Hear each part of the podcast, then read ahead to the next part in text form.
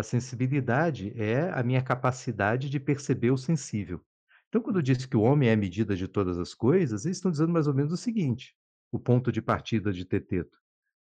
É que o sensível não traz nele a verdade das coisas. Uhum. Que a verdade está em nós. A gente já sabe onde Platão quer chegar, né? Platão quer chegar num eidos das coisas, daí o ideal.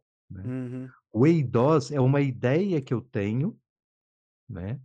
Que permite que a minha sensibilidade atribua um significado, pense um significado da coisa sensível, né? Da coisa que eu posso perceber com os meus sentidos. Então, veja a caneca, a verdade da caneca não é a forma dela, não é o tamanho, não é o volume, e nada disso é Uhum. a verdade dela.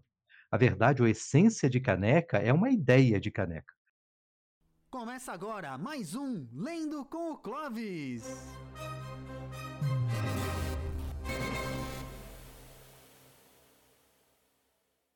E aí, pessoal, chegamos, vem entrando, vem chegando. Olha só, o pãozinho de queijo frio tá ali no canto. Tem um pouquinho de sorvete de chiclete que ainda não derreteu. Olha, eu já mandei para dentro o meu misto quente sem queijo.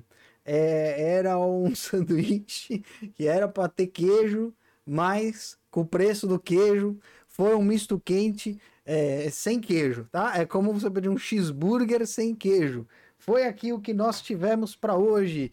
Hoje tem uma imagem muito especial para mostrar para vocês, mas antes eu quero trazer aqui a mensagem do nosso patrocinador especial da noite.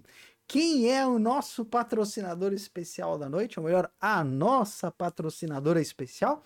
É a luminária de Peruíbe. Olha, essa é a luminária pessimista de Peruíbe. Vocês gostaram? Olha que bonita, né? Essa daqui é um oferecimento dos lustres Yamamura. Fantástico, né? Comprei ontem lá, tava super feliz. Eu até batizei ela. Essa aqui é a Matilde, né? Então, o, o microfone é o Julian. Você vê que eles são amiguinhos, né? É, tem o Julian e a Matilde. E eu batizei, eles ficam aqui, se, se enrolando, brigando, tá vendo? Discutindo um com o outro, ó, só, ó que beleza, é, tá tudo junto, porque é uma, é uma luminária de mesa, que você agarra na mesa. E olha que fantástico, hein? Por isso que eu tô aqui fazendo a publicidade grátis, olha que beleza. Olha a potência, olha a potência. Não funciona! Olá lá! Não liga, que beleza! Eu vou ter que. Eu, é tudo faltura, dizia a Conceição. Não tem nem luz. Essa luminária é a luminária do pós-graduando, né? É a luminária do doutorando.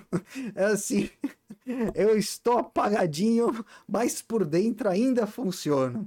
É assim que estamos aqui na nossa vida. Agora eu vou ter que ir lá eu vou ter que ir lá trocar esse negócio. E sabe-se lá quando que eu vou conseguir fazer isso. Olha, lamentável, viu, gente? Lamentável. Eu tô muito triste que a minha luminária agora é uma luminária metafísica. Ela só emite luzes que a gente não consegue enxergar, tá bom? É, eu cito aqui o nosso querido Carl Sagan, né? É, a Terra é um pequeno palco numa vasta arena cósmica. Pense nos rios de sangue derramados por todos os generais e imperadores, para que na sua glória e triunfo pudessem se tornar os mestres e os dominadores momentâneos de uma fração de um ponto. Pense nas infindáveis crueldades vistas pelos habitantes de uma pequena esquina deste ponto, onde é, é, contra os mal reconhecíveis habitantes de alguma outra esquina. Com, quão frequentes foram os seus desentendimentos, quanto eles estão é, ansiosos de matar uns aos outros, como eles odeiam fervorosamente. A nossa imaginada autoimportância a ilusão de que temos alguma posição privilegiada no universo, são confrontadas por este pequeno ponto de luz azul. pálida. Nosso planeta é uma, uma ínfima partícula num grande vazio e escuro cósmico. Na nossa obscuridade, em toda essa vastidão, não há nenhuma, nenhum indício de que ajuda virá de nenhum lugar para nos salvar de nós mesmos. Esse é o Carl Sagan falando sobre a paz mundial, hein? Que beleza! E é com agora que vocês estavam reclamando que eu não dava tom, é, tom tons mais, né, é, menos felizes para o programa. Então tá aí, ó. Tá aí, olha, entramos no programa com essa reflexão. Não vai vir ajuda de lugar nenhum para nos salvar de nós mesmos. E é assim que eu chamo o nosso querido mestre, professor Clóvis. E aí, Clóvis? Clóvis está em trânsito, hein? Como é que tá por aí, Clovão? Fala, Gustavo, gente querida. Estamos aí na luta, sempre circulando, indo de um canto para o outro. E hoje à tarde eu tive a, a alegria de ser recebido por gente tão querida que me tratou com imenso carinho, o pessoal da Biostratos. E olha, é, a repetir, viu? Porque existem audiências e audiências, mas essa realmente me recebeu com muita ternura não será fácil esquecer.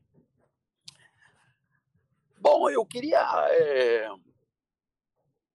trazer aqui, a partir de hoje até o final do nosso encontro, é, para que a gente possa sair do, do casuísmo absoluto, é, trazer alguns pontos do pensamento dominante na época do vermelho negro. Não?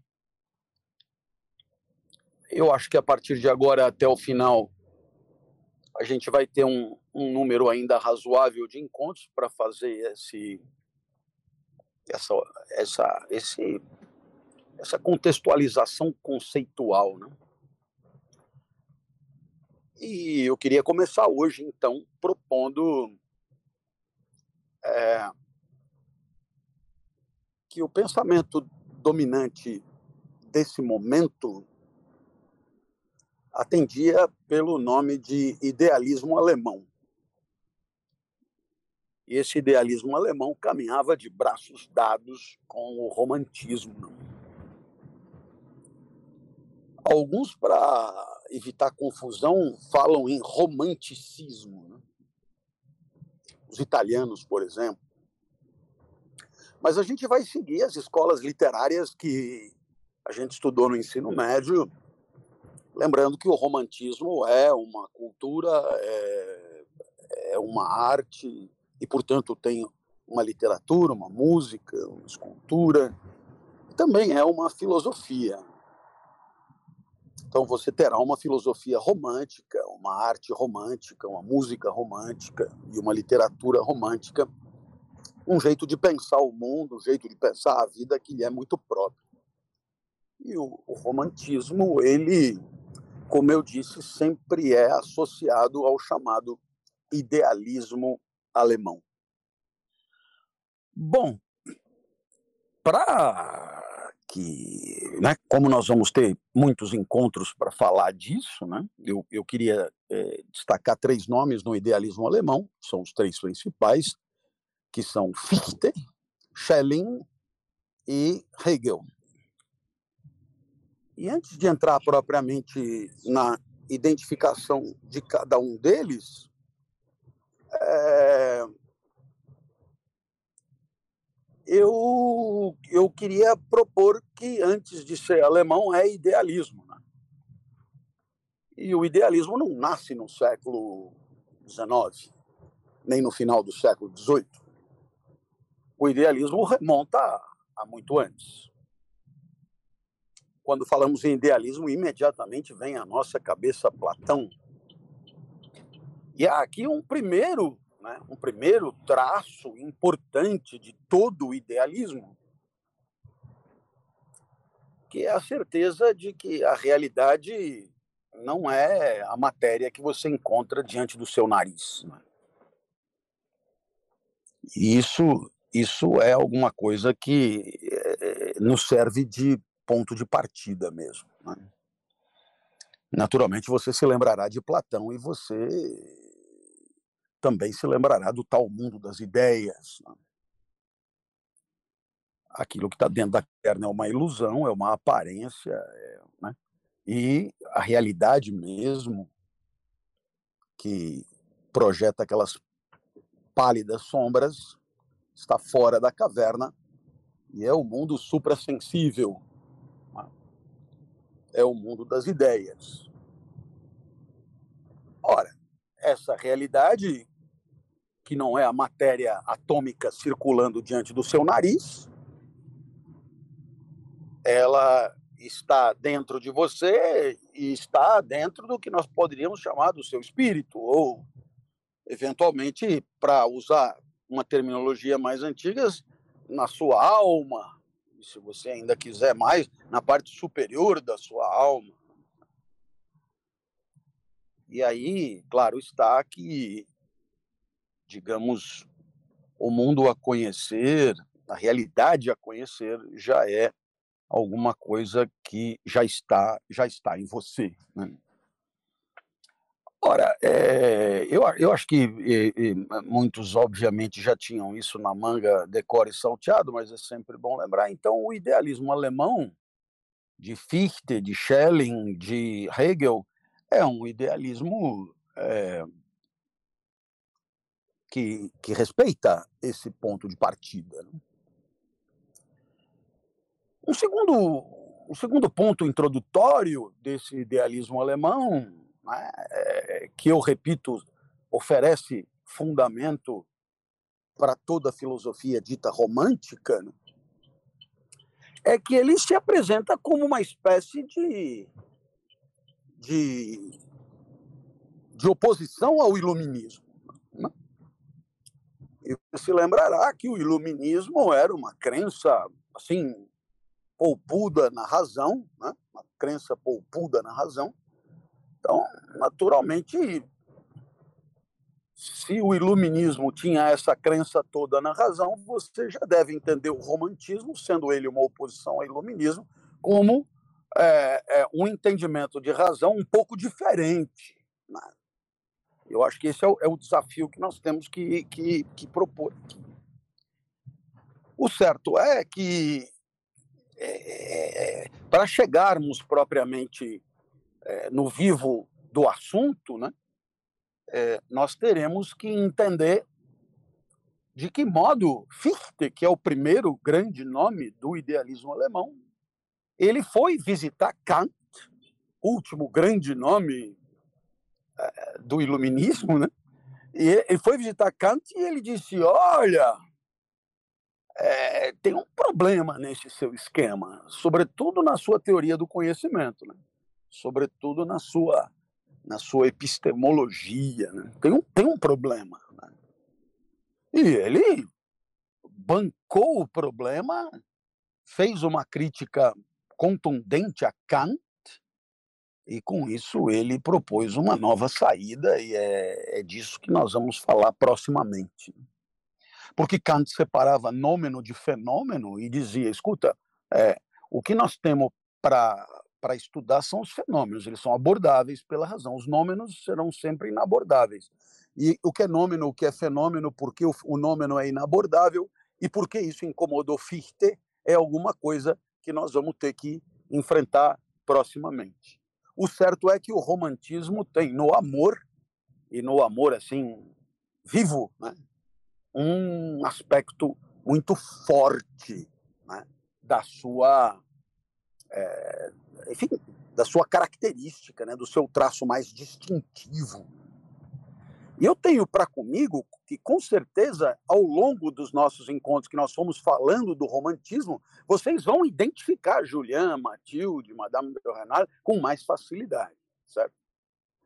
Então, era só essa introdução de hoje, eu queria passar a bola para o Júlio, e dizer que o Júlio falará aí por cinco minutos até eu me instalar definitivamente em minha residência, que agora é a hora de sair do táxi e pagar a conta. Fala, Júlio Pompeu, como estamos aí? Não tô te ouvindo. Ah, peraí, agora sim, agora tá ouvindo, né? Agora sim. Ah, o jumento aqui tava com o microfone desligado. boa noite, boa noite, Clóvis, boa noite, Guguinha, boa noite, pessoal do Fundão, pessoal do Lendo com Clóvis. Desculpa aí o atraso, viu? Mas o Imagina. trânsito aqui hoje tava, tava terrível, engarrafamento horroroso do quarto para a sala. Uma coisa no corredor, acho que foi um acidente, com chuva, o trânsito fica sempre muito ruim, né? Então acabei, É o granizo. acabei me atrasando, né? Acabei me atrasando um pouco aqui, né? Mas ainda bem que eu não perdi nada, né? Porque Porque a gente não falou nada, na verdade. Ah, porque eu peguei o Clóvis aí no começo da, da, da, da explanação dele, porque da outra vez que eu cheguei atrasado pra caramba, É. é, Juliano já tava, já tinha, já tinha sacado espada, o escambau a quatro. Eu falei, ô, ô, rapaz, o que que eu perdi aqui, né? Não. Mas o, o- o- sobre o idealismo, né, entre o Fichte e o Kant, é, eles suscitam uma treta que é literalmente antiga Uhum. num dos diálogos mais, mais assim, meio embaçados e interessantes de Platão, que é o Teteto, Uhum. é, eles discutem uma frase do Protágoras, a ideia de que o homem é a medida de todas as coisas. Uhum. E o- a dúvida entre eles é o seguinte: vem cá, é, o homem é a medida de todas as coisas quer dizer mais ou menos o quê? né? Esse homem que está aí é o homem indivíduo, quer dizer, eu, Guguinha, Clóvis, cada um, né? É, Maria, Joana, enfim, cada um na sua individualidade, Uhum. ou esse homem é a humanidade como um Hum. todo.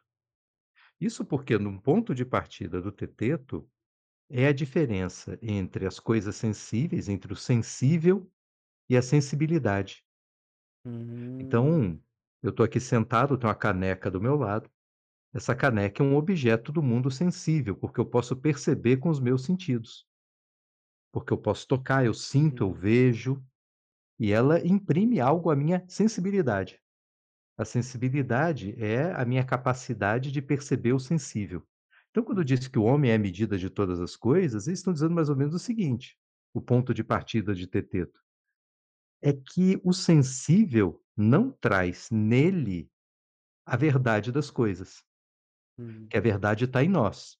A gente já sabe onde Platão quer chegar, né? Platão quer chegar num eidós das coisas, daí o ideal. né? Uhum. O eidós é uma ideia que eu tenho, né, que permite que a minha sensibilidade atribua um significado, pense um significado da coisa sensível, né, da coisa que eu posso perceber com os meus sentidos. Então, eu vejo a caneca, a verdade da caneca não é a forma dela, não é o tamanho, não é o volume, e nada disso é Uhum. a verdade dela. A verdade ou a essência de caneca é uma ideia de caneca. Algo que está não só nessa caneca, mas em todas as outras, porque na verdade não está em nenhuma delas, está na minha cabeça. E aí, Uhum. ó, é na cabeça do Guguinha, do Júlio, do Clóvis, da Maria e da Fernanda, porque se for assim, cada um está autorizado a, a atribuir significado à caneca de um jeito que bem entende, né? Então, para mim, a caneca é muito legal, para o outro, a caneca é uma coisa horrorosa, né? Agora, se for o homem é a medida de todas as coisas, você pensar no homem como humanidade, aí cada um tem a sua, né? Então, o Uhum. Platão puxa para esse lado da generalidade. Existe um eidós que está em cada indivíduo, mas é comum, né? Todo mundo tem. Uhum. E todo o esforço é para buscar esse eidós como fonte do conhecimento da verdade, acessar esse eidós, e o que atrapalha muito são os afetos, né? Essa sensibilidade que está no meio entre a percepção e o valor das coisas. O romantismo vai dizer, peraí, mas essa sensibilidade aí que está no meio, ela não, é- ela é um caminho importante, ela não é algo só descartável. Ela é um dado da natureza humana, né? E aí vai retomar com tudo. Então, enquanto Platão eh, dá origem a essa discussão do idealismo como algo de rejeição dos afetos, né? Uhum. Aqui, afetando sobretudo a literatura romântica, os afetos vão entrar na pauta de discussão com tudo, com tudo. Como um caminho para se descobrir alguma verdade, né? Então os personagens são levados a certos conflitos aí, a certas tretas emocionais, e é no limite, na catarse e tal, que, que bem ou mal eles se revelam. Então Uhum. tem um amor que não se revela logo no começo, que fica uma treta, fica um atrito, fica um vai e vem, fica um não pode, fica uma sociedade que é desafiadora. Ele, ele tem que ser parido, né, para vir à Uhum. tona, né? É, é como se a verdade no pensamento não viesse fácil de um estalo, viesse de um esforço, tem que ser parido, tem que vir à tona, tem que. É, demora, tem dor do parto, não é fácil assim a coisa, né? Então é mais ou menos essa pegada aí que a gente pode ir destrinchando ao longo da leitura do vermelho e o negro. Chegou, Clóvis, que eu já estou enrolando, tem mais de cinco minutos, hein? Não, mas eu tô, eu tô te ouvindo aqui e anotando com atenção. Daqui a pouco a gente vai falar o anotando com signo, atenção. É, ler o horóscopo. eu eu, eu é, acho né, que é, o nosso ouvinte ele vai ter a oportunidade de encontrar é, é, nessas questões filosóficas é, tudo que corresponde ao, ao, ao- à trama do, do romance, né? É, Uhum. é, ou seja, a intensidade desses sentimentos, a questão da religião, né? A questão também da arte, a questão do heroísmo, né? o apreço que o romântico tem por uma ética do herói, o que pressupõe uma morte heróica. Uhum. Você se lembrará o quanto Matilde valorizou o cara que foi condenado à morte, né? Você morrer que nem um bundão, né? Correndo e sendo alvejado pelas costas, né? Isso é é morte de Zé Ruela. Isso, né? Dizer, o, o herói ele tem que ter uma morte digna e, e isso é, é- é, de certo modo destacado ao longo da obra, é, retomando uma ética do herói que, que é muito bem, inclusive, trabalhada é, pelo pessoal aí, que é, é, brasileiros que cuidam disso. O Franklin, no seu livro sobre felicidade, ele, ele fala da ética do herói longamente, né? E, e a questão de, de a- uma vida digna só termina com uma morte muito digna, e, e- e isso é, é- é destacado. A- ruptura do tédio por ações é, é, tais como Matilde espera, estão todas elas inseridas num cenário romântico que nós vamos ter a oportunidade de comentar. Mas não cabe a menor dúvida que o grande lance aqui, tal como o Júlio estava explicando muito bem, é a confusão do Fichte com o Kant, porque o Kant ele tinha um entendimento de conhecimento que era mais ou menos assim. Olha como é que eu enxergo a coisa. O Kant ele achava que a gente só poderia conhecer da seguinte maneira: você tem o um mundo na sua frente, uma realidade que é exterior a você. Aí você vai dizer, pô, mas isso é óbvio. Pois é, não é tão óbvio, né? Você vai ver que não é tão óbvio. Então, tem uma realidade exterior a você, você percebe isso aí, a, a maneira como o mundo se deixa flagrar por você, a maneira como o mundo se apresenta a você, ele chama de fenômeno. Portanto, você deve imaginar que se você der uma volta inteira em torno de uma cadeira, você tem 8, 10, 20 ou infinitos fenômenos da mesma cadeira, tá? E a cadeira em si é o nômeno, né? A cadeira para nós é o fenômeno. A cadeira em si é o nômeno, né? Então, agora, Uhum. a, esse é o problema. Você haverá de entender que mesmo tendo 10 fenômenos de cadeira, quer dizer, 10 perspectivas de cadeira, 10 flagrantes de cadeira, 10 olhares para a cadeira, a cadeira é uma só, né? A cadeira é uma só. Então, é, é o nômeno da cadeira, é, é, é a cadeira em si. E o, o Kant dirá, essa cadeira em si, ela é inalcançável pela nossa razão. É um, é um limite da nossa razão.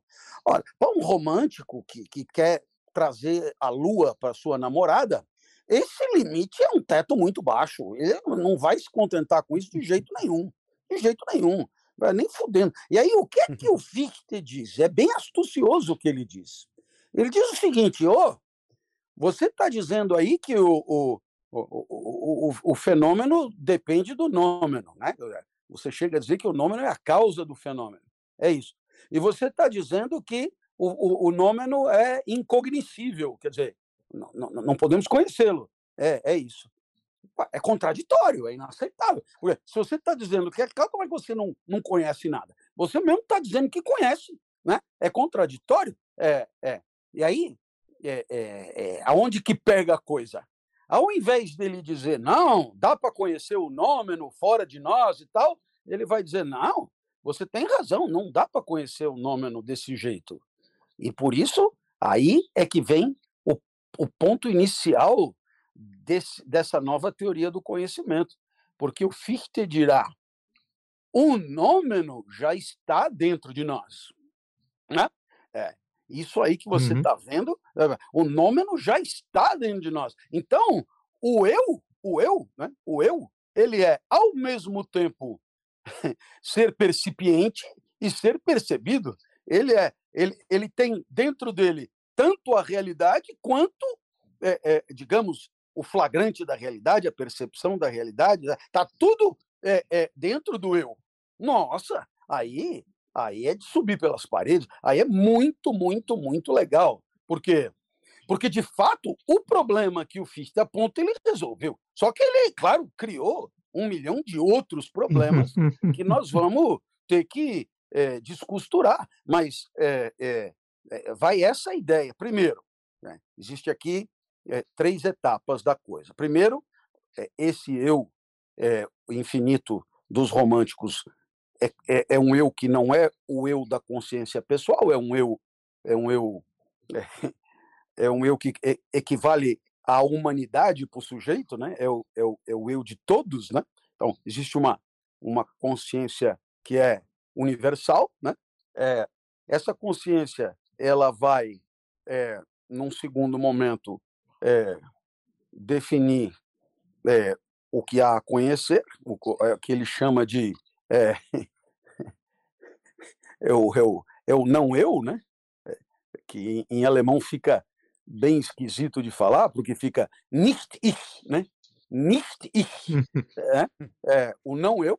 E, em, num terceiro momento, a, a, essa consciência, ela define a consciência particular em contraposição a, a, a aquilo que há a conhecer. Então, são, são três momentos. A gente vai ter que insistir nisso, por quê? Porque, no final das contas, esses três momentos são tese, antítese e síntese numa dialética que depois vai ser aproveitada por Hegel, sem a qual a gente não consegue entender nada. Mas é, é, o que há de importante para dizer, pelo menos hoje, né? pelo menos hoje, hoje o que há de importante para dizer é o seguinte, é que é, é muito legal relacionar o vermelho e o negro com uma filosofia romântica, né? com uma filosofia do idealismo alemão. Né? É, é, é muito legal. É, segundo ponto, ajuda a perceber as ênfases que o autor dá a esse ou aquele é, ponto da trama. Então, é contributivo, porque tem a ver, né? Você vê que tem a ver. Né? E, e um terceiro ponto que me parece fundamental é que, no final das contas, o idealismo alemão, né? que, que é, chega aí no século XIX, ele vem, digamos, é, retomar ideias filosóficas que estavam meio é, com, com a guarda baixa, estavam meio fora de moda. Né? Se, se você imaginar que nós estávamos ali com um furor iluminista, onde a gente teve, por exemplo, o empirismo, né? todo. É, a consciência é uma página em branco e todo conhecimento vem de fora, né? Todo conhecimento vem do mundo, todo conhecimento vem é, do encontro com o mundo, tipo Locke. Né? Então, é, é, quando chega o, o idealismo alemão, ele vem retomando teses que alguém poderia ter julgado como já sepultadas, né? coisas já vencidas e tal. Então, é uma espécie de revanche mesmo, né? uma, uma revanche de um modo de pensar contra outros modos de pensar, nada idealistas, que estavam mais na moda em tempos de renascimento e de, e de iluminismo. Bom, é, muito obrigado aí pela compreensão de vocês. Eu queria é, dizer que, é, mais uma vez, que foi uma alegria ter estado hoje com a galera o, e, e, que acolhimentos como esse, né, que eu recebi hoje à tarde, para aqueles que estão me acompanhando agora, eu anunciei o, o Lendo com o Clóvis e muitos pediram para eu repetir é, é, onde, onde poderiam assistir, como poderiam assistir. Falei do Pamonha, do Partiu Pensar e tal. Eu imagino que é, possam estar ouvindo, e se tiver um ouvindo, já vale a pena, porque será porta-voz do que eu estou falando. Não é todo lugar que a gente é tratado com tanta fidalguia, com tanta educação, com tanto interesse. Né? Então, muito obrigado né, pela tarde compartilhada e a gente toca o pau. Bom, uma coisa que eu já devia ter dito e eu não disse é que Arthur Meucci simplesmente amou estar aqui com a gente.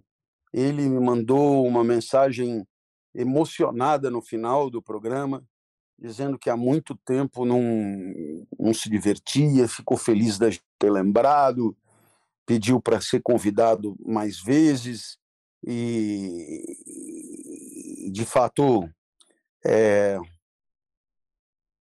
é, essas pessoas que a gente encontra pela vida, a vida vai vai caminhando, vai cada um vai indo para um canto e tal, mas é preciso ser grato pelo passado compartilhado, sabe? E essa gratidão pelo passado compartilhado não pode ser só no luto. Né? Porque no luto, sinceramente, eu não sei da eficácia, não? É, eu, a eficácia é só para você, né? Agora, o compartilhamento com, com o, o, a, gratidão por esse passado compartilhado ainda em vida é, ressuscita amizades, estreita laços e, e, e, a amizade que temos pelo Arthur é uma amizade filia de terceiro tipo do Aristóteles, né? Que se escora na admiração, né? na admiração pela excelência, na admiração pelo caráter, se escora na admiração. É, é a filia mais robusta, né? porque as outras duas filias, a filia do escorada no, na utilidade e a filia escorada no, no, no prazer compartilhado, essas são mais frágeis, né? Parece um pouco a história dos três porquinhos e que cada um constrói a casa de um tipo, né? É, a, a filia por admiração é a casa de tijolo, né? É aquela que resiste às intempéries mais pesadas e é mais ou menos por aí que eu vejo a nossa amizade, né?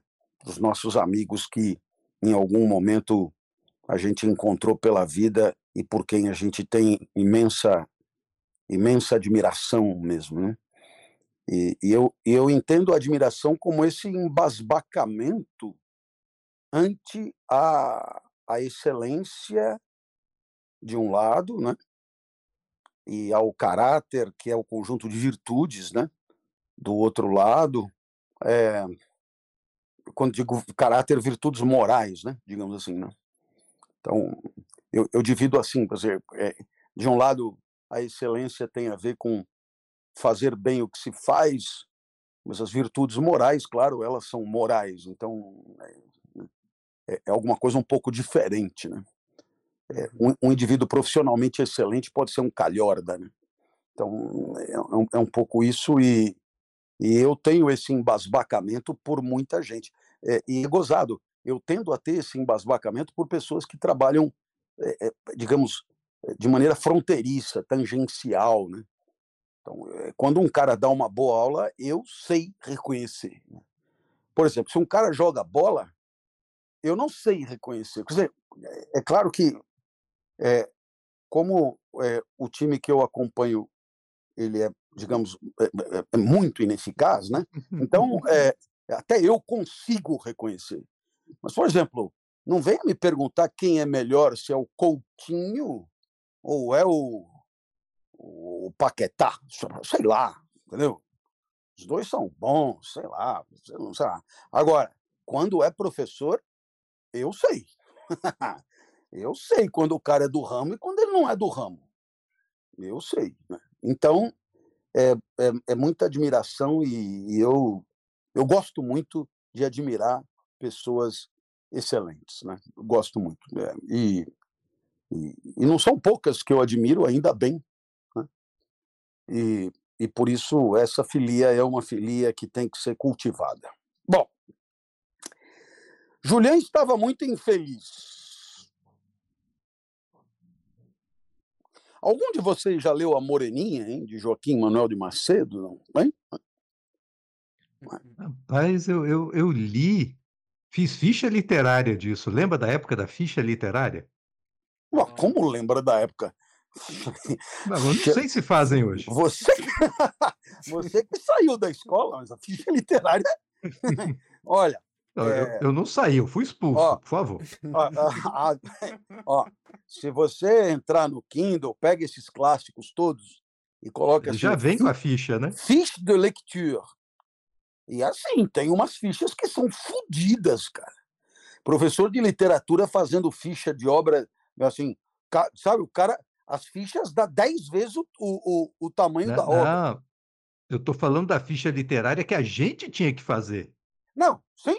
Era ler o livro e fazer a ficha literária. Sim, sim, sim, claro. O lance em, não em era só o conteúdo, né?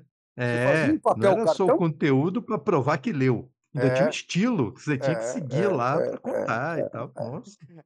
Eu achei uma ficha literária num site chamado Atividades Escolares Prontas. Ah, que ótimo. É que a internet fudeu com tudo. Né? Ao mesmo tempo que trouxe tudo, é, é interessantíssimo. Eu, eu houve um lá na escola que eu estudei, os professores, enfim, foram remanejados e tal. Eu não sei se eles não gostavam de conversar entre eles. E eu não estou criticando, não, porque eu também não, não conversava com ninguém, mas é, é enquanto professor. Né? Mas eu sei que três professores diferentes cobraram a mesma moreninha. Sabe? Então a gente já tirava sarro, né? Professor, além da moreninha, o que, que a gente tem que ler esse ano? E aí, é, e assim, a, assim, eu vou, eu não, eu não tenho autoridade nenhuma para fazer isso, mas vou fazer assim mesmo, né? É, a Moreninha é um livro nota 5,5. Né? É, é, é, é, a sensação que eu tenho quando eu ponho pau a pau com um treco desse que nós estamos lendo. Né? Eu estou dando 5,5 porque eu sou do tempo que a gente aprovava com 5. Né? Mas era a ilha de Paquetá, era legal. Então eu fui com meu pai à ilha de Paquetá por causa do livro, né? Para você ver como, como, alguém. Claro que eu foi uma época que eu morava no Rio, mas é, eu peguei o ferry boat e fui até a ilha de Paquetá. Pergunta que não quer calar para esse quase carioca Júlio Pompeu. Você foi de ferry à ilha de Paquetá? Eu já fui de ferry à ilha de Paquetá. Ah, esse cara isso já tá, fez tudo. Isso tá no currículo Lattes. com o Arthur, com o Júlio não tem graça, ele sabe tudo. Tá, tá no meu currículo, tá que no meu cara currículo. chato, velho. Porra. Você andou de charrete lá? Que tem Andei. passeio de charrete. Não, não, é. Isso não tem outro jeito, é. Você também foi, Gustavo? Ah, não, eu não. Ah, precisa ir, viu? Como é que você pode passar pela literatura brasileira. Onde morava o Augusto? Onde mora? Tem que ir lá ver os caras lá. E, eu estou chutando Augusto aqui, tirando da memória. Tem que ter lembrado de alguma coisa ali três vezes a mesma porra. Não é possível que não tenha sobrado nada. Mas era legal de ler, era muito legal de ler. Agora, vamos dizer que na mesma balada é, já é bem mais assim robusto. Senhora de José de Alencar, hein? Senhora de José de Uhum. Alencar é familiar? Não. Sim. Então, é. Senhora também teve novela, né? Senhora É. era bem bacana, cara. Senhora é bem bacana. Bom, Julian estava muito infeliz e, sobretudo, muito agitado para adivinhar uma manobra de paixão tão complicada. Menos ainda podia ver tudo o que ela tinha de favorável para ele. Bom, vou ter que voltar porque eu não entendi nada. Ah, seu grande objetivo de Matilde era desagradar a Julian em tudo. Gozado como isso me é familiar.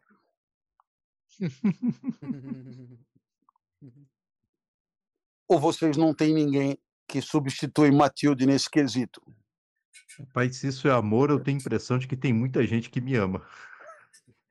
Mas nenhum de seus movimentos lhe escapou.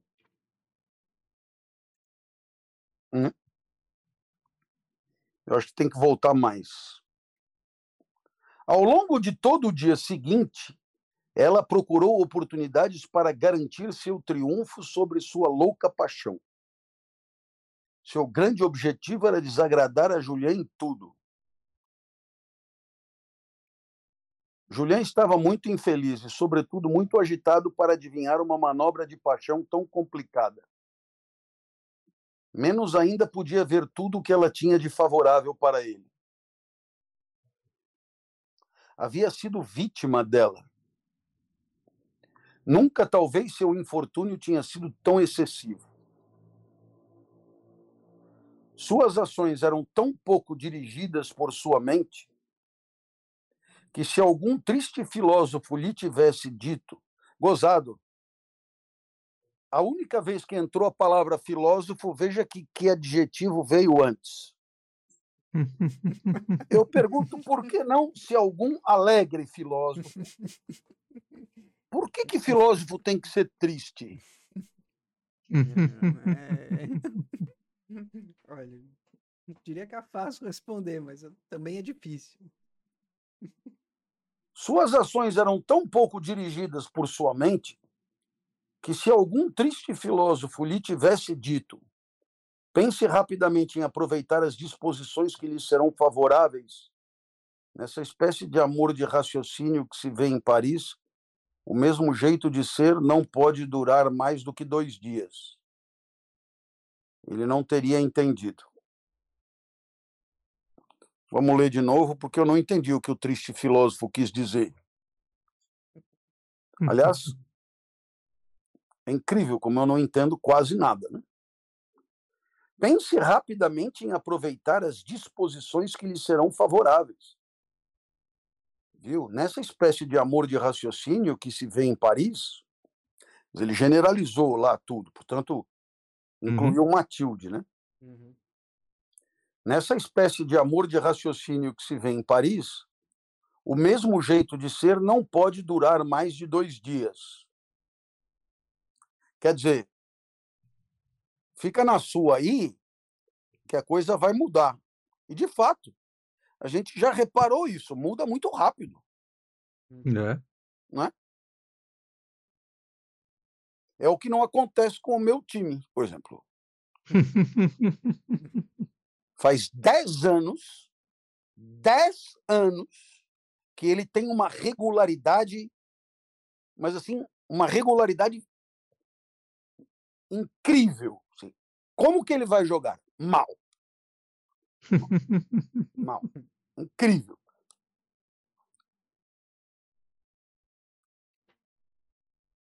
Mas por mais exaltado que estivesse, Julian tinha honra. Seu primeiro dever era a discrição. Ele entendeu. Pedir conselho, falar de seu sofrimento ao primeiro que chegasse, teria sido uma felicidade comparável à do infeliz que, cruzando um deserto ardente, recebe do céu uma gota de água gelada. Essa também é uma frase das que o Júlio gosta de anotar. Verdade. pedir conselho, falar de seu sofrimento ao primeiro que chegasse, isso nunca, velho, nunca. Sofrer é sozinho, calado, mudo. Isso de dar, sabe? Ai, ai, ai, ai. Ai, olha o que fizeram comigo. Ah, é de uma deselegância medonha, medonha. Sofrimento digno e altivo é sofrimento mudo, ereto, vertical, adunco.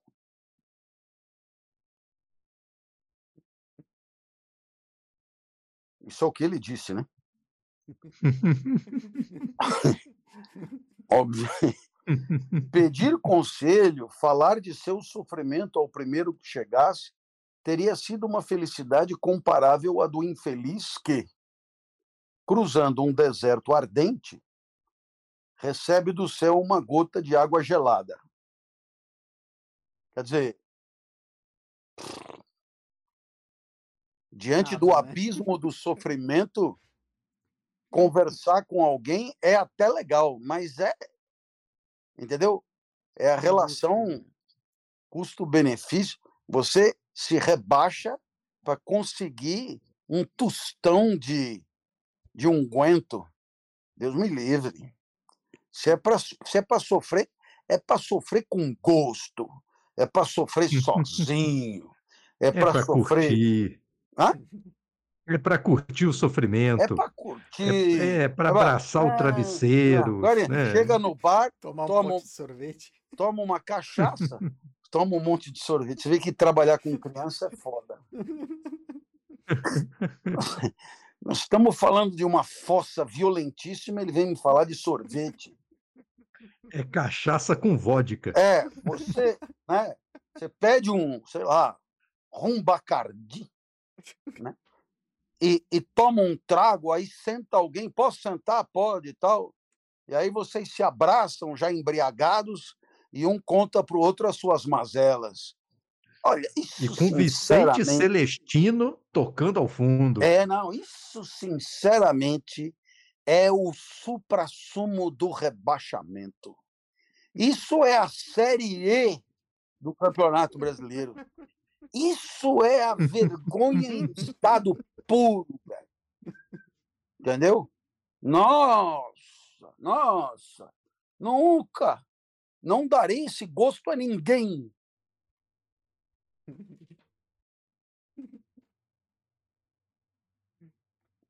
Eu, eu vou até ler a frase de novo.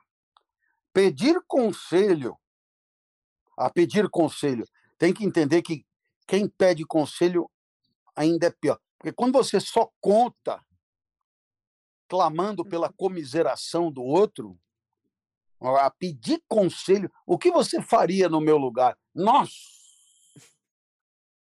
É de se jogar pela janela. Pedir conselho, falar de seu sofrimento ao primeiro que chegasse, teria sido comparável a uma felicidade teria sido uma felicidade comparável à do infeliz que, cruzando um deserto ardente, recebe do céu uma gota de água gelada. Podiam botar coca, uma gota de coca gelada. Ele, porque já, já, já basta cruzar o deserto e ainda ter que tomar água, é foda. Uma gota de coca. Ele conhecia o perigo tinha medo de responder com uma torrente de lágrimas ao indiscreto que o interrogasse. É, é, aqui tem o lance do gatilho, né? Ele não queria deixar começar, porque ele tinha medo que se alguém ele, uhum. ele, ele podia se, se desmoronar, entendeu? Não pode. É, é eu entendi. Trancou-se em seus aposentos. Aliás, é a especialidade dele. Escreveu, não leu, ele se tranca no quarto. Viu Matilde passear por muito tempo no jardim. Quando ela finalmente foi embora, ele desceu até lá. aproximou-se de uma roseira onde ela havia colhido uma flor. É, o caso é grave, viu? Esse negócio de contemplar roseira, isso, é de uma dor de corno, sabe? Assim, É, uma coisa, nossa né? senhora. Uma dor de corno um adquirida, uma coisa com assim, chifre né? mais pontiagudo que o espinho da roseira, assim. Não é, cara? Limado Nossa. com, com lixa 05. Aproximou-se de uma roseira onde ela havia colhido uma flor. A noite estava escura. Ele pôde se entregar a todo o seu infortúnio sem medo de ser visto.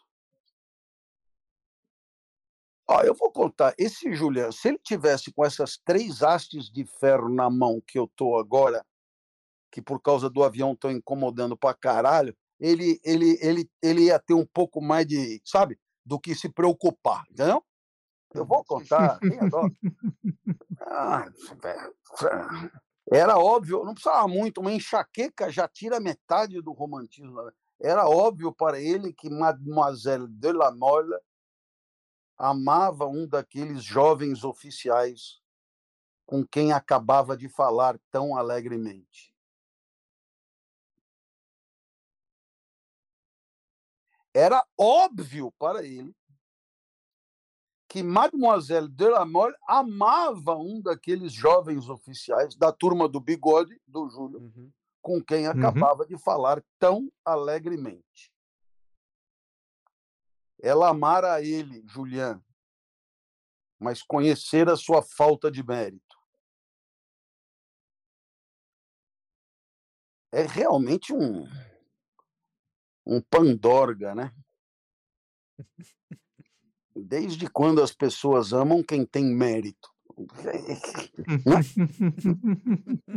Quem se dá bem no, no jogo do amor é o canalha. Sempre É o foi. contrário. Hã? É, Claro, sempre foi o contrário. lógico. Imagina, você pega o cara, o cara, bônus pater família, impecável, moralmente inatacável, virtuoso, etc e tal, é candidato a sofrer. Agora, você pega o cara malaco, escroto, enganador, etc. Esse. ah, eu, eu sei que não é isso que as pessoas querem ouvir, porque as pessoas gostam de imaginar que existe uma ordem universal onde quem se comporta bem é recompensado, entendeu? Quem, a, quem age bem tem sorte, sabe? Né? Então, mas, mas, mas assim, é só olhar pela janela. Não é assim, velho. Não é assim que funciona. Uhum.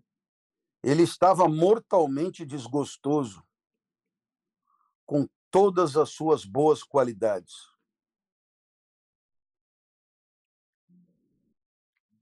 Gostei, mas eu pulei uma parte, né? É, acho que eu tô, eu tô Eu perdido pulei. aqui. É, é, É. não, eu, eu é, desculpa, é, é, andou aqui o, o, o Kindle e eu não vi. Era óbvio para ele que Mademoiselle de la Mole amava um daqueles jovens oficiais com quem acabava de falar tão alegremente. Ela amara ele, Julian, mas conhecera sua falta de mérito. E aí o amor acabou. Pronto. E de fato, tenho muito poucos. E agora é a fase da, da baixa Ah, autoestima. ninguém me ama, ninguém me Ninguém quer, ama, mas também ninguém me chama de mas também eu Baudelaire. não tenho atrativo nenhum, tenho atributos insignificantes, sou sou gago, sou sou tudo. Não, não... Julian disse a si mesmo com plena convicção. No geral, sou um ser bem trivial, bem vulgar, bem enfadonho para os outros, bem insuportável para mim mesmo. Legal também isso, hein? Uhum. Faltou só ser vascaíno, né, para fechar assim com Sou um ser bem trivial, bem vulgar. E o vulgar aqui eu acho que é no sentido de ordinaire, né? Uhum. No é, sentido de Uhum. comum. Uhum. bem enfadonho para os outros, bem insuportável para mim mesmo. Ele estava mortalmente desgostoso com todas as suas boas qualidades, com todas as coisas que amara com entusiasmo. E nesse estado de imaginação subvertida, empenhava-se em julgar a vida com sua imaginação.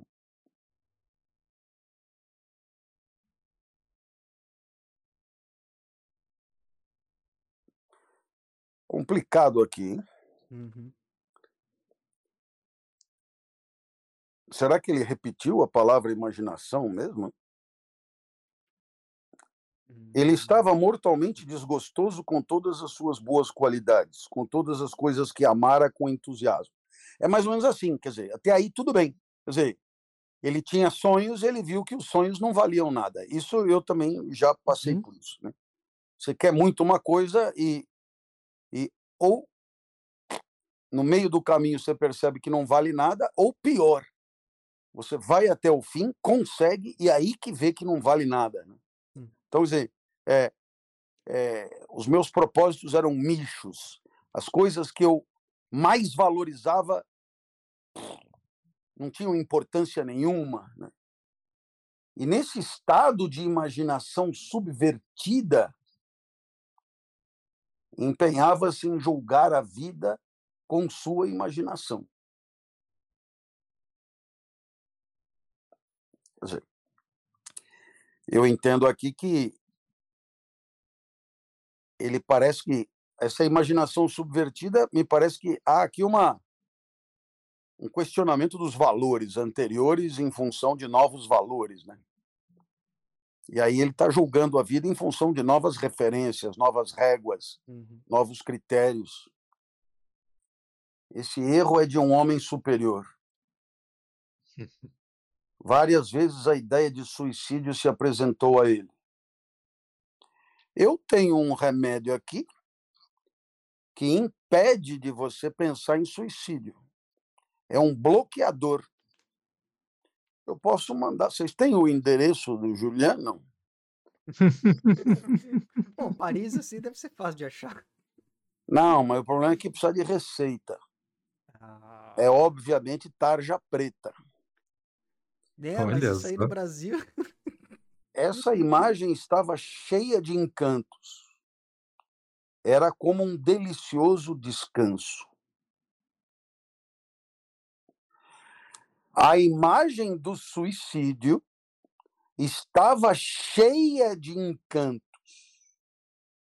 Era como um delicioso descanso. Era o copo de água gelada oferecido ao desgraçado que no deserto morre de sede e de calor. Então, ó, não é bem assim, não, você que está me ouvindo. Porque depois que tudo acaba, não tem água gelada. E antes de tudo acabar, para você conseguir esse resultado, é uma agressão sobre si mesmo de, de uma violência. Eu já me interessei muito por esse assunto. É, porque sempre sempre procurei entender diante da tristeza que todo mundo sente, por que alguns eh, resvalam para essa solução. Então você tem um milhão de teses, desde as sociológicas, as psicológicas, as psicanalíticas, as, bom. Agora, os depoimentos daqueles que tentaram e não conseguiram é, é, é, é bastante interessante de ouvir. né? Porque a vida tem a sua resistência, né? O corpo tem a sua resistência. Então, repito, a violência que você tem que submeter a si mesmo para chegar a um resultado onde não tem a água gelada, porque não tem nada. Então não é bem assim como ele está falando, não. Ninguém precisa me dizer que viver não é fácil. Ninguém precisa me dizer.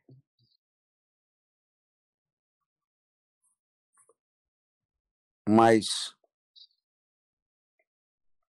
eu me tornei um combativo é, defensor é, da resiliência, né? É, por razões muito, muito minhas, né? Passei a me interessar pelo assunto e a me interessar pelas organizações que cuidam desse assunto. Né? Porque tem muita gente que se interessa por isso. Tem muita gente que luta por tentar preservar a vida dos outros. Né? Muita gente. Pelo mundo afora. Muita gente. E na Europa, onde digamos, o fenômeno é menos camuflado do que aqui, onde as estatísticas são mais confiáveis. O problema é um problema de uma gravidade imensa. É claro que a única luta digna e eficaz é você criar condições para diminuir a tristeza.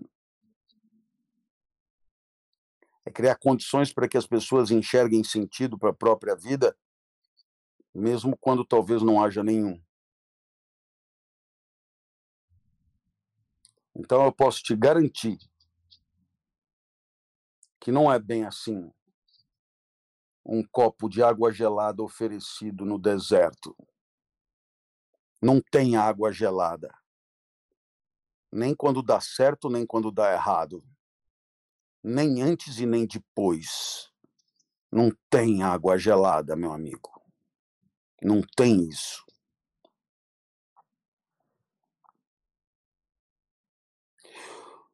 Um dos casos que mais me chocou recentemente foi de um conhecido em Goiás.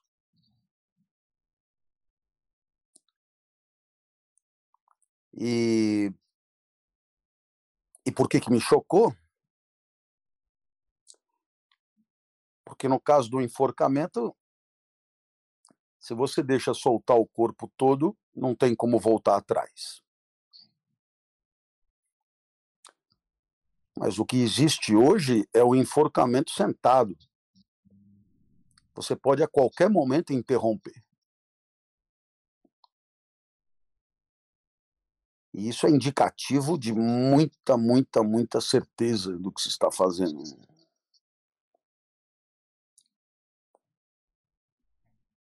Então é um assunto muito sério.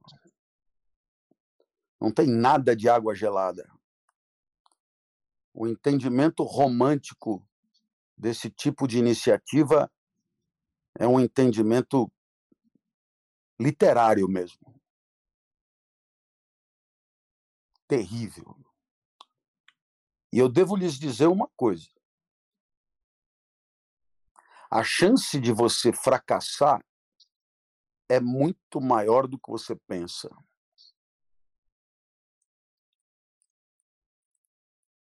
E eu posso lhes assegurar que uma tentativa fracassada é um marco na vida indelével. Indelével. Portanto, vai aqui o meu depoimento. Eu estou chocado com a comparação que o autor faz. Era o copo de água gelada oferecido ao desgraçado que no deserto morre de sede e de calor. Acredite, não tem copo de água gelada em momento algum, nem no sucesso, e muito menos no fracasso. Posso continuar, não? Opa! Minha morte vai aumentar o desprezo que ela tem por mim. Esse Julian é, é um pândego. E, e que importância isso tem, ô tonto? Minha morte vai aumentar o desprezo que ela tem por mim, exclamou ele. Que lembrança vou deixar? Vê a ética do herói, a questão da, da, da lembrança, do que vão dizer É. dele, da memória, A glória, a a glória. eternidade. Por exemplo, né? no nosso caso, ah, quando você morrer, vão falar mal de você. Velho, eu saio rindo meia hora, foda-se o que vão falar. Já falam mal antes, inclusive. Depois que morrer, então, que não tem importância nenhuma. Fale o que quiser, né? Mas não, como você vê, que lembrança vou deixar?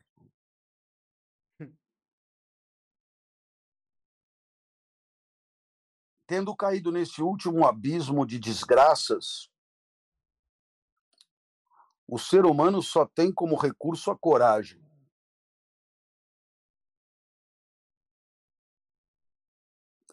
Pois é. Tudo bem, claro. Mas a coragem é uma gestão moderada do medo. Né? Uhum. Então, precisa ver se basta coragem. Quando você está realmente no fundo do poço,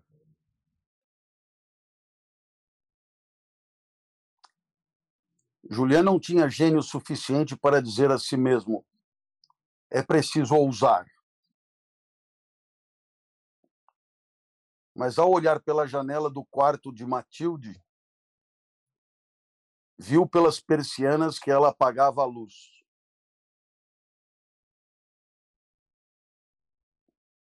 Ele olhou pela janela, a janela do quarto de Matilde, foi isso? Isso. Uhum. Porque ficou esquisito, né? É que ele está Ao- do lado de fora, ainda na roseira, Ah! é olhando. verdade, ele está no é jardim. verdade. Isso. O Júlio matou tudo. Ele ainda está na roseira. Ao olhar pela janela do quarto de Matilde, viu pelas persianas que ela apagara a luz. Porque aqui ele usou o imperfeito, né? Uhum. Só se for no momento que ela estava apagando mesmo, né? Que ela estava a apagar a luz, né? É. imaginou aquele quarto encantador que ele tinha visto. Ó dor, uma vez na vida. Hum. o ó dor ele meteu no meio da frase, Júlio. Anota essa que também pega bem. É. Estou com, ó infortúnio, uma diarreia terrível. Tem que pôr a mão na testa, assim. As costas da mão na testa. Por falar nisso, hoje me ofereceram um frango com quiabo. E o quiabo ele tem esse efeito eh, de regular o peristaltismo, sobretudo quando você tem o quando você tem o peristaltismo completamente preso. Porque se não for o caso, não é bem a regulagem que ele faz. Ele faz uma limpeza mesmo, daquelas definitivas, né? Mas eu adoro quiabo, o que, que eu vou fazer? E o frango ensopado com quiabo. Hum, coisa maravilhosa.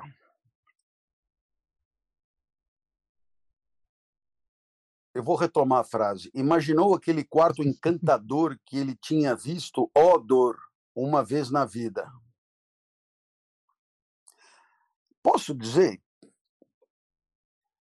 Eu achei horrível essa solução literária do odor aqui no meio. Assim, ficou, sabe, ficou tragicômico, sabe a coisa? Melodramático. É, ficou. inverossímil, ficou Exagerado. exagerado, claro. Sua imaginação não ia além. Ele imaginou o quarto, Uhum. encantador. O Gustavo, você já esteve num quarto encantador? Vixe.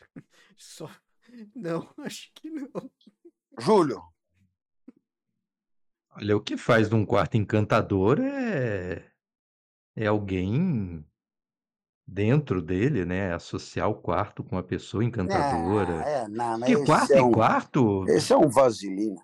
É, justamente. É, mas É. Coisa quarto decorada.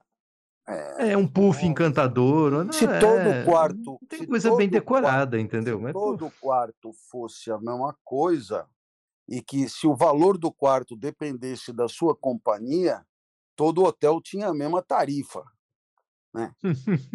Não é bem assim. É, Mas aí são outros valores que não encantam, né? que não encantam, exatamente. E agora você É outra no ponto. coisa, é palavra conforto, encantador é é que é design, Pode ser design, beleza, luxuoso, luxuoso, tal, Luxo. luxuoso, É mas encantador, Mas encanta, encanto, encanto, encantador, entendeu? Encantador. Sua imaginação não ia além. Deu uma hora. Deu uma hora, eu suponho que seja mesmo o relógio, né? Assim, É. da manhã. Porque ele está falando de quando ele estava com a Matilde. Aí ele vira e fala: deu uma hora. Se a gente invertir, inverter, fica uma hora deu. Né? Lembra que a gente estava com aquela dúvida. É, é. Talvez ele esteja dando pistas. Ouvir o som da sineta e dizer a si mesmo: Vou subir com a escada. Não, deu uma hora é da outra vez. É, ele É tá da outra lembrando. vez, não é agora. Vou subir com a escada. Foi só um momento. Foi um lampejo de gênio. Boas razões surgiram aos montes. Posso ser mais infeliz? Disse para si mesmo. Não, ele não vai fazer isso. Ah, vai. Vai entrar de surpresa. Não, Invasão. ele não vai fazer isso. Vai. diz que Diz que eu não estou lendo. Olha só, hein? Correu para a escada. Porque ele não está reprisando, porque o jardineiro prendeu com uma corrente a escada. É, não, agora ele já. Que que a escada né? acordou aqui no meio do nada? Melhor Rapaz, prender que Julian- ela tá andando sozinha. Juliano das duas, uma, ou corre pro quarto ou corre pra escada. É, Não tem E outra. nunca é, é- nunca é a escada, digamos, de acesso oficial. É uma escada periclitante. Correu para a escada. Ah, o, o comentário é por causa do correu, né? Ele É. podia ter dito fugiu para a escada. Pois é. O jardineiro aprendera com uma corrente. Por causa da primeira vez, né? É, a escada mal assombrada. jardineiro, o jardineiro deve ter pensado em casa, na casa dele, com a mulher. Ô, véia, estão usando a minha escada para trepar no segundo andar. É melhor. Aí ela falou: eu, se fosse você, sumia com essa escada, ou a- amarra ela. E aí foi o que ele fez. Ele, ele chaveou a escada com a ajuda do cão, de uma de suas pequenas pistolas. Olha, eu não entendo nada de pistola, mas nunca ouvi falar que uma pistola tivesse um cão.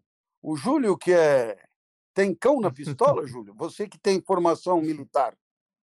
Essa, a que, a que se usava na época, tem, né? Que é o. Vamos dizer assim, parece um bico de passarinho que você engatilha a arma antes de atirar. Aquilo é um cão. Ah, dá para abrir gar- é, tampa de, ga- de garrafa também, assim. pof. É, é. Aí, ao contrário, vira uma ponta que você bate, né? Ah. Corresponde ao coutre, ao, ao, a parte que segura a pistola, é isso? Não, tem a parte que segura, é aquela que com o dedão você aciona, assim, de Certo. cima para baixo. Em filme de faroeste, né? Sei. Que o E- cara e- engatilha Mas então, aonde é o cão? É no cano O mesmo? cão é, é, é esse negocinho que você engatilha, essa coisinha que puxa para trás. Ah! E aí, quando você aciona o sei. gatilho, Clec, é o clec. cão que bate na E pólvora e. aciona com o dedão. Isso. Com a ajuda do cão de uma de suas pistolas pequenas, ele tem várias. ele tem É várias a pistola pistolas, aí não, mas- não, não, não é a pistola de hoje também, né? É aquela que você tinha que carregar com pólvora, bucha, chumbo, né? Tinha um negocinho Ah. para socar, dava um tiro só cada uma, por isso que anda com duas, né? Porque aí você tem duas chances de atirar. É um mini mosquetão, mosquetão, né, pequenininho, Então é um mosquetinho. um mosquetinho, pernilongo. Rapaz, não é dessas que estão vendendo agora aí.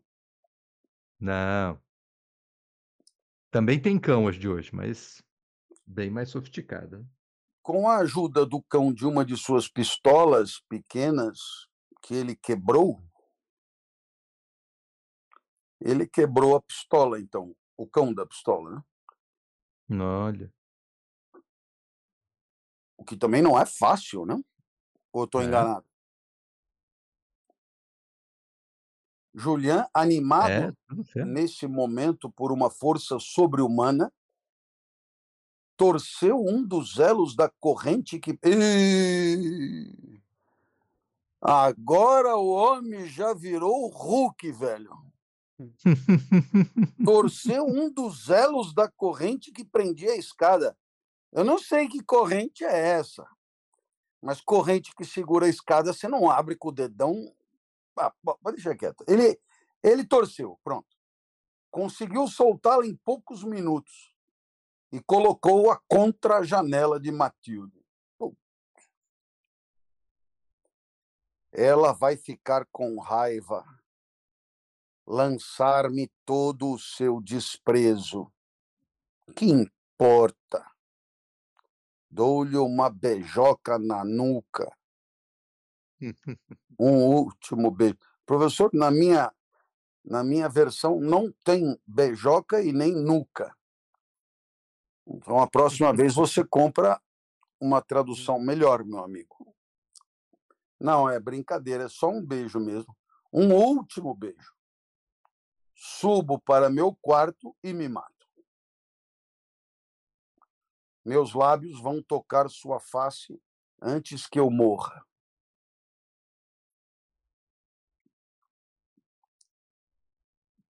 Subiu a escada voando. Isso é uma expressão curiosa, porque se é voando, não sei para que Não a precisava escada ser da escada. bateu na persiana. Toque, toque, toque. Como será essa persiana de antigamente, né? É. Hum, A palavra persiana tem a ver com Pérsia? Eu acho que sim. Veio da Pérsia persiana? Uma mulher que nasce na Pérsia hoje é uma persiana? É uma persa. Eu acho que é só persa. Deixa eu ver. É, pior se for no plural masculino, né? Subiu a escada voando como o Gasparzinho, bateu na persiana. Algum, alguns instantes depois, Matilde ouviu.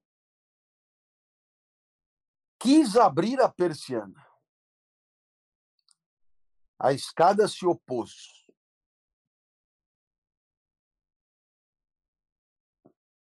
Eu não, eu não sei aonde. uma coisa meio pateta, né? Tá ele trepado na escada do lado de fora, ela tentando abrir a persiana. A persiana Uhum. que provavelmente é aquela, é Mas aquela a persiana segunda janela de madeira, lado né? de fora da janela ou do lado de dentro da janela? É, sabe aquela janela que que a abre para fora em duas partes? Tem uma parte de vidro É, e essa a outra de janela aqui, madeira ó, vazada, né? É a Essa persiana. minha aqui, ó, é Ó, deixa eu tirar o chat pra vocês verem. Isso aqui, né? Ah, aqui, ó. Esse. É, mais ou menos Ah, essa. é. Só que aquela que abre assim, né, pra, pra fora. né? Será que tem alguém aqui? Deixa eu ver. Essa sobe, né? Aquela lá é aquela que É, abre não, pra essa fora. vai pra fora. Essa Ah, vai pra é fora? daquelas que, que é articulada, assim, não faz assim. não, isso é a janela. É, mas tem gente A que persiana é o que está antes da janela. Aí já não sei. Porque a, pra escada atrapalhar, tem que ser alguma coisa que abre pra fora, né? Aí já não sei. Eu tô tentando pesquisar aqui persianas da antiguidade. Não, não tô tendo muito sucesso. Se eu sair por aí dizendo que conheci uma persiana fogosa,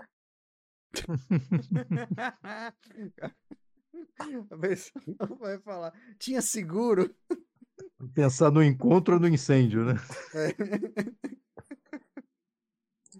Bom, subiu a escada voando como um, um- um Gasparzinho, bateu na persiana. Toque, toque, toque. Alguns instantes depois, Matilde ouviu. Até porque o, o som tem que chegar até ela. Uhum. Quis abrir a persiana. A escada se opôs. Dizer, se ela abriu mesmo, podia ter derrubado ele com a escada e tudo. Julian se agarrou ao gancho de ferro destinado a manter a persiana aberta. Ah, eu sei, é tipo rolô, então. Dessas que tem que.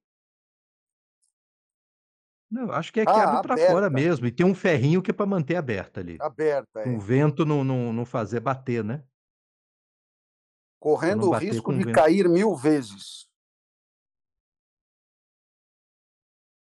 Sacudiu com violência a escada e conseguiu deslocá-la um pouco para trás, né? A base É, da escada para trás. Foi dando aqueles É. pulinhos assim. Que coisa ridícula. É, é o mesmo princípio da, da perna de pau. É isso. Né? Matilde conseguiu abrir a persiana. Ele se jogou no quarto mais morto que vivo. Então é você, ela disse, precipitando-se em seus braços. Você já se precipitou em braços de alguém? Ah, já. Mas Isso é foi mais fácil. precipitado mesmo ou foi na hora certa? Olha, já teve, já teve as duas modalidades, viu? Muito bem. Quem poderá descrever o excesso de felicidade de Julian? Pois saiba que o de Matilde foi quase igual. Ela falava com ele contra si mesma. Denunciava-se a ele. Castigue-me por meu orgulho atroz, disse ela, apertando nos braços de modo a sufocá-lo. Você é meu senhor, sou sua escrava. Esse pessoal é bem louco, hein? Muito rodriguiano o negócio, né? Não, Dá assim, pra ser assim, ô, e aí, vamos, vamos ficar junto e tal, legal. Faz cinco minutos ele foi cheirar a roseira que ela tinha apanhado uma rosa. Aí ele trepa na janela e por isso ele vira o Senhor. Devo implorar seu perdão de joelhos por querer me rebelar. Ela deixou os braços dele para cair a seus pés. Sexo eles não fazem, não é? Sim, você é meu senhor. Ela lhe disse ainda ébria de felicidade e de amor. Reine sobre mim para sempre. Castigue severamente sua escrava quando ela quiser se revoltar. Depois reclama. Depois reclama. É lamentável.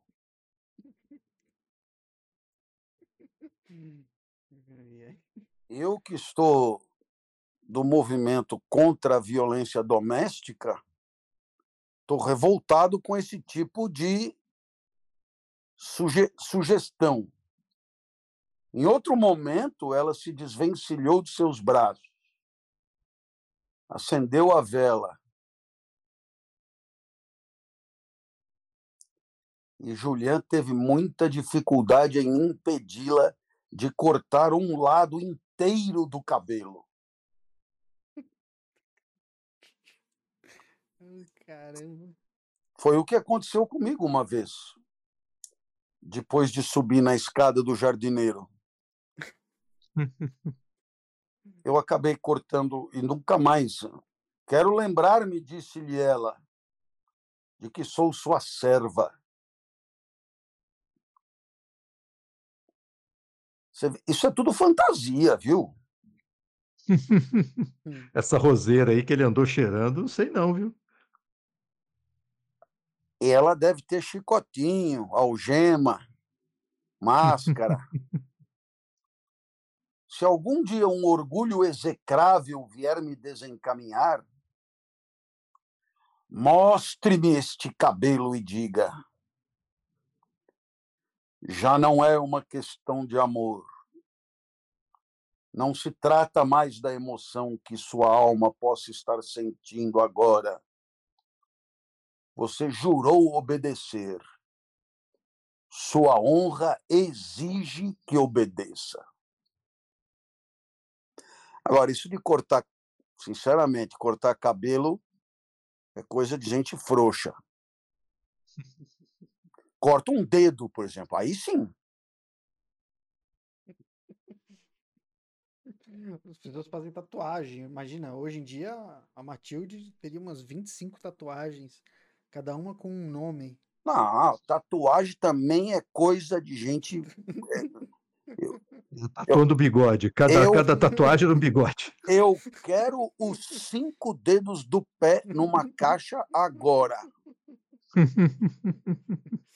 Se não, que cortar cabelo? Se liga.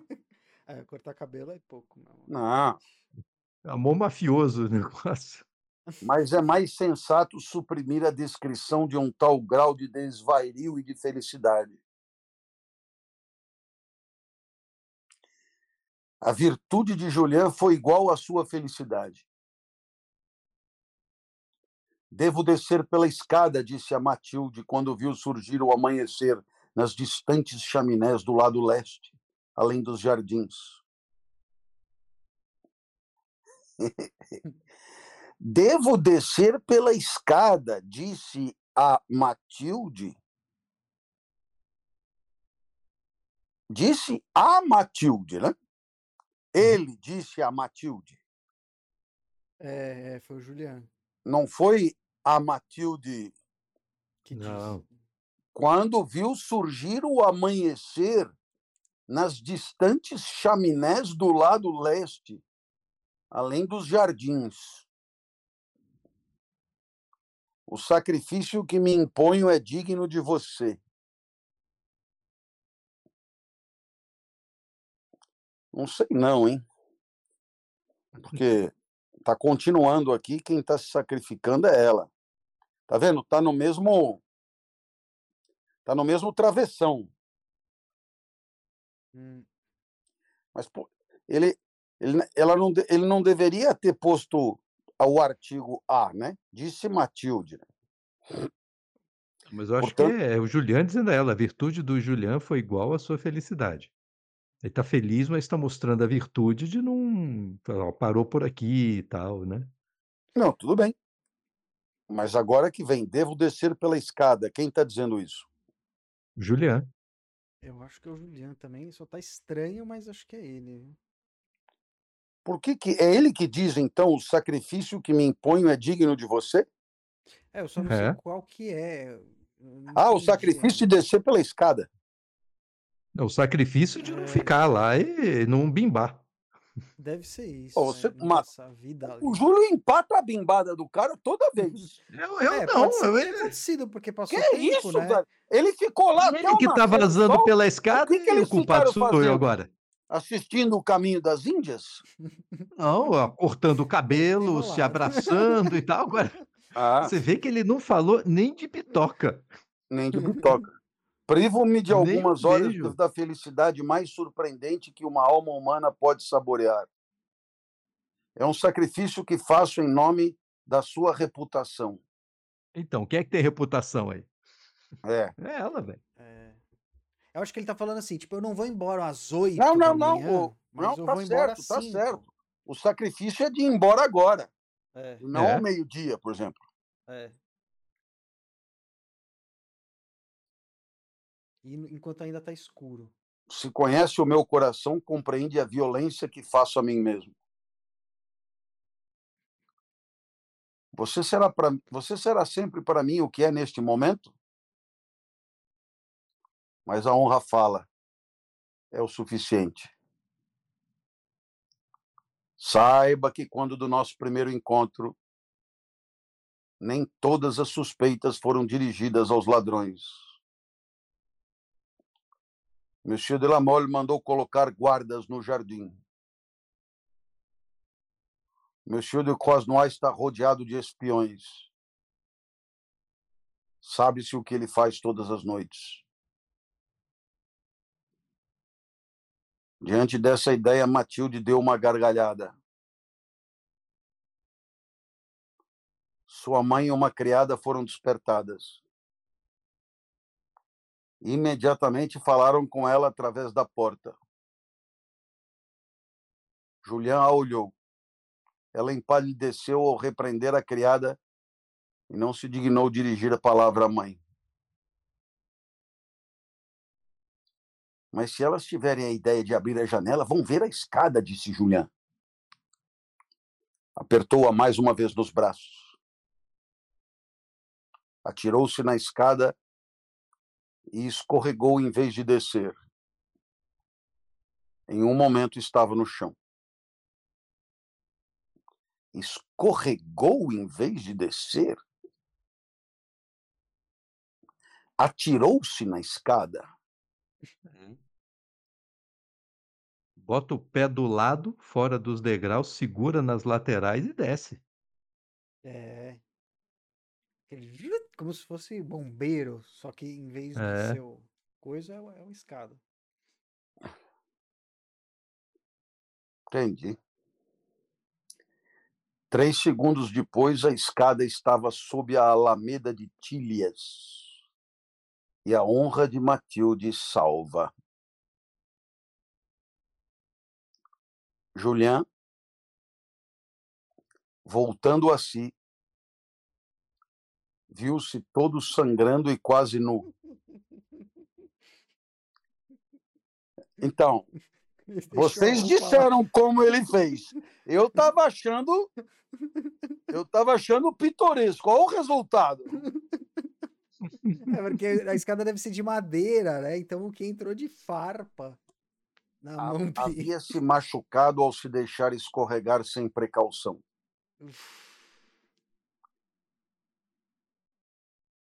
O excesso de felicidade havia devolvido a ele toda a energia de seu caráter. Se vinte homens tivessem se apresentado, atacá-lo sozinho naquele momento teria sido apenas um prazer a mais. Felizmente, sua virtude militar não foi posta à prova. Ele deitou a escada em seu lugar de costume. Recolocou a corrente que aprendia. Não se esqueceu de apagar a marca que a escada deixara na platibanda de flores exóticas sob a janela de Matilde.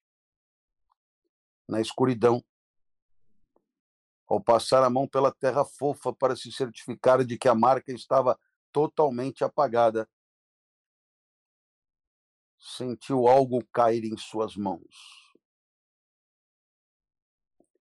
Era o cabelo que Matilde havia cortado e jogava para ele.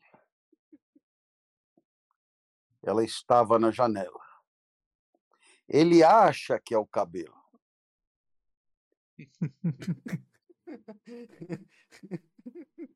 É um tufo, né? Sabe-se que é um tufo. Todos nós sabemos muito bem que não era usual naquela época o trato das axilas.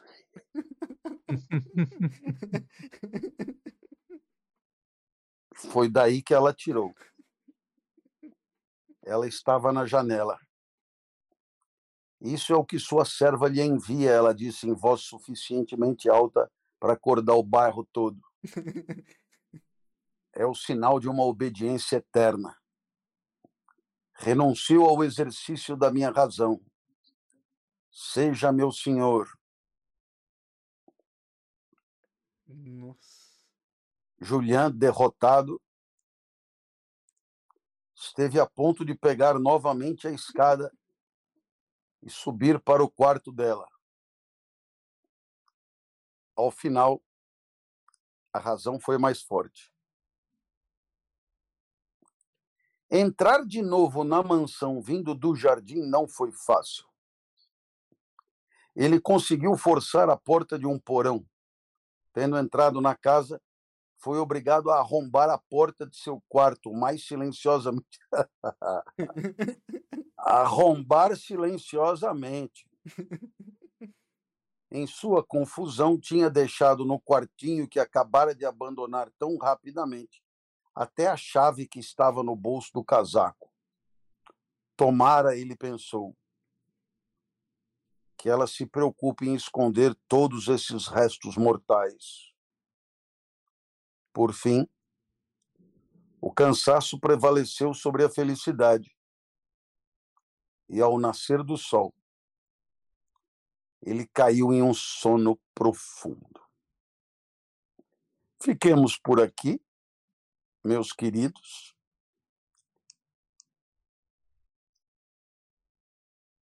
E a vida seguirá o seu fluxo.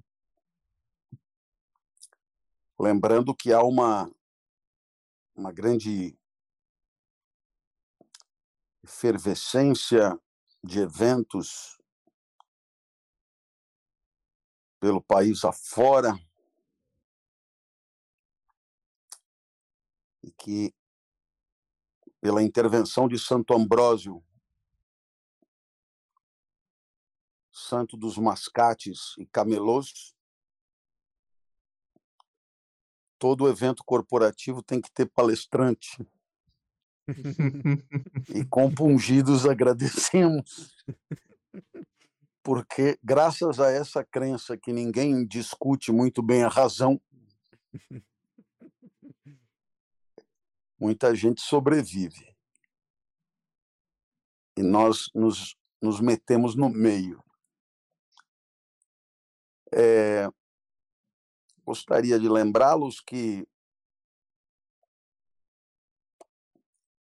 seria bacana se nós pudéssemos definir desde já qual é o livro de Machado de Assis que vamos ler na sequência É, estamos entre dois, não é, Gustavo? Entre Dom Casmurro e. É, tinha um aqui que tinham sugerido. Não era o Brás Cubas. É Quincas Borba. É, Quincas Borba, é isso daí. Quincas Borba eu, eu li esse ano, eu adorei precisa ver se, nós, se o Quincas Borba está dentro da, da lista dos hum. que nos apoiam da Ciranda. Uhum. Se estiver, talvez seja o mais filosófico dos três, o Quincas Borba. Uhum. Ô, Júlio, você encara o Quincas Borba? Opa, com prazer. Que e, ó, informação relevantíssima, hein? O padroeiro dos palestrantes é João Crisóstomo. Sim, mas não é admirado de ter um padroeiro para isso, né? Mas o que é exatamente um padroeiro? Olha, quando é para rezar, para ter palestra, é para ele, o departamento é o dele. Ah, é? É, Mas o, pa- o padroeiro é um santo ou não? é, é, é um santo que abençoa, né, os palestrantes. E eu, eu como é o nome dele? João Crisóstomo. Pô, e ele é. Mas tem aí a Wikipédia? Tem, é isso que eu estou vendo aqui. Ele, nas, ele é da onde, o João Crisóstomo? Nasceu em Antioquia, 347, né? É, foi arcebispo de Constantinopla e um dos mais importantes patronos do cristianismo primitivo. Conhecido por suas poderosas homilias, por sua habilidade em oratória, por sua denúncia dos abusos cometidos por líderes políticos e eclesiásticos de sua época, por sua divina liturgia, entre aspas, e por suas práticas ascetas.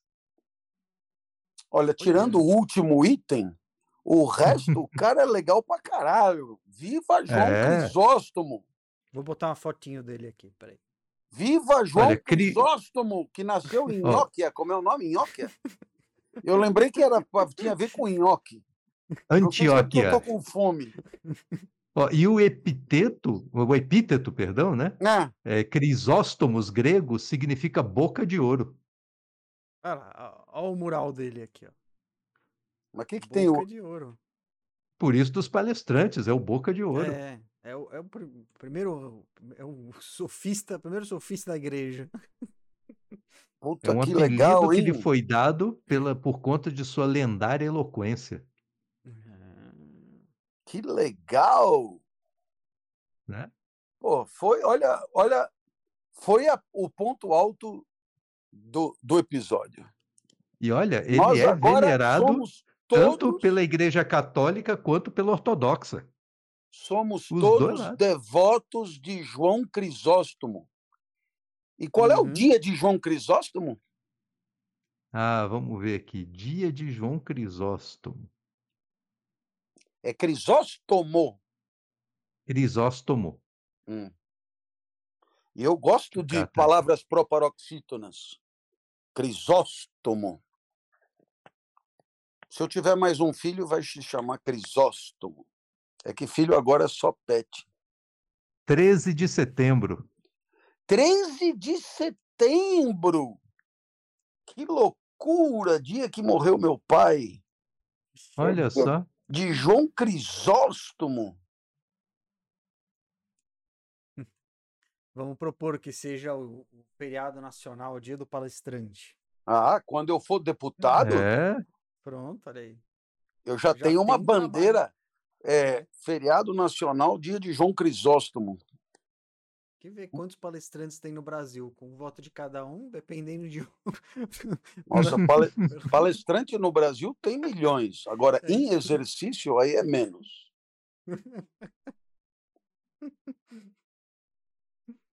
Ai, ai. Então, beleza, gente. Olha, Júlio, grande abraço. Mais uma vez, obrigado. Valeu, Gustavo, cara. show de bola. Valeu. Valeu, queridos. Falou. tchau, valeu. Esse foi o Lendo com o Clovis. Não perca nosso próximo episódio, aqui no www.twitch.tv barra Rádio Clovis, às segundas, quartas e sextas, às 21 horas.